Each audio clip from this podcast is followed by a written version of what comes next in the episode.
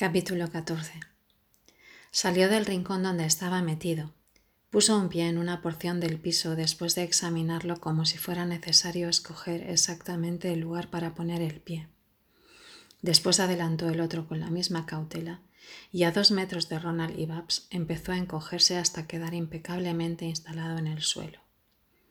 Llueve, dijo Wong, mostrando con el dedo el tragaluz de la guardilla.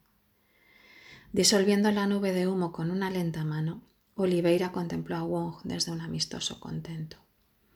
Menos mal que alguien se decide a situarse al nivel del mar. No se ven más que zapatos y rodillas por todos lados. ¿Dónde está su vaso, Che? Por ahí, dijo Wong. A la larga resultó que el vaso estaba lleno y a tiro. Se pusieron a beber, apreciativos, y Ronald les soltó un John Coltrane que hizo bufar a Perico. Y después un Sidney Bechet, época París merengue, un poco como tomada de pelo a las fijaciones hispánicas. ¿Es cierto que usted prepara un libro sobre la tortura? Oh, no es exactamente eso, dijo Wong. ¿Qué es entonces? En China se tenía un concepto distinto del arte. Ya lo sé, todos hemos leído al chino Mirbeau. ¿Es cierto que usted tiene fotos de torturas tomadas en Pekín en 1920 o algo así? Oh, no, dijo Wong sonriendo. Están muy borrosas, no vale la pena mostrarlas. ¿Es cierto que lleva usted siempre la peor en la cartera? Oh, no, dijo Wong. ¿Y que la ha mostrado a unas mujeres en un café? Insistían tanto, dijo Wong. Lo peor es que no comprendieron nada. A ver, dijo Oliveira, estirando la mano. Wong se puso a mirarle la mano, sonriendo. Oliveira estaba demasiado borracho para insistir. Bebió más vodka y cambió de postura. Le pusieron una hoja de papel doblada en cuatro en la mano. En lugar de Wong había una sonrisa de gato de Cheshire y una especie de reverencia entre el humo. El poste debía medir unos dos metros, pero había ocho postes, solamente que era el mismo poste repetido ocho veces en cuatro series de dos fotos cada una, que se miraban de izquierda a derecha y de arriba a abajo. El poste era exactamente el mismo a pesar de ligeras diferencias de enfoque, lo único que iba cambiando era el condenado sujeto al poste, las caras de los asistentes. Había una mujer a la izquierda y la posición del verdugo, siempre un poco a la izquierda por gentileza hacia el fotógrafo. Algún etnólogo norteamericano o danés con buen pulso, pero una Kodak del año 20. Instantáneas bastante malas, de manera que aparte de la segunda foto, cuando la suerte de los cuchillos había decidido oreja derecha y el resto del cuerpo desnudo se veía perfectamente nítido, las otras fotos, entre la sangre que iba cubriendo el cuerpo y la mala calidad de la película o del revelado, eran bastante decepcionantes, sobre todo a partir de la cuarta, en que el condenado no era más que una masa negruzca de la que sobresalía la boca abierta y un brazo muy blanco. Las tres últimas fotos eran prácticamente idénticas, salvo la altitud del verdugo.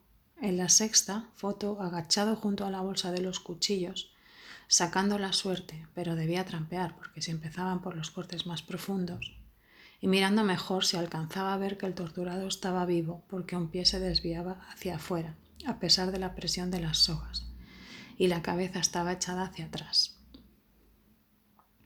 La boca siempre abierta, en el suelo la gentileza china debía haber amontonado abundante serrín porque el charco no aumentaba.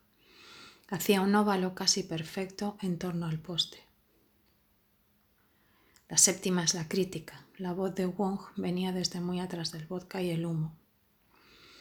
Había que mirar con atención porque la sangre chorreaba desde los dos medallones de las tetillas profundamente cercenadas, entre la segunda y la tercera foto pero se veía que en la séptima había salido un cuchillo decisivo porque la forma de los muslos ligeramente abiertos hacia afuera parecía cambiar. Y acercándose bastante la foto a la cara, se veía que el cambio no era en los muslos sino entre las ingles. En lugar de la mancha borrosa de la primera foto había como un agujero chorreando, una especie de sexo de niña violada de donde saltaba la sangre en hilos que resbalaban por los muslos. Y si Wong desdeñaba la octava foto, debía tener razón, porque el condenado ya no podía estar vivo. Nadie deja caer en esa forma la cabeza de costado. Según mis informes, la operación total duraba una hora y media, observó ceremoniosamente Wong. La hoja de papel se plegó en cuatro. Una billetera de cuero negro se abrió como un caimancito para comérsela entre el humo. Por supuesto, Pekín ya no es el de antes.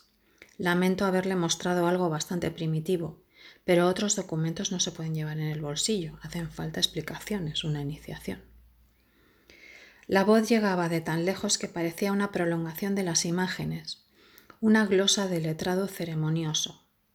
Por encima o por debajo, Big Bill Brunsey empezó a salmodiar Swissy Rider. Como siempre todo convergía desde dimensiones inconciliables. Un grotesco collage que había de ajustar con vodka y categorías kantianas, esos tranquilizantes contra cualquier coagulación demasiada brusca de la realidad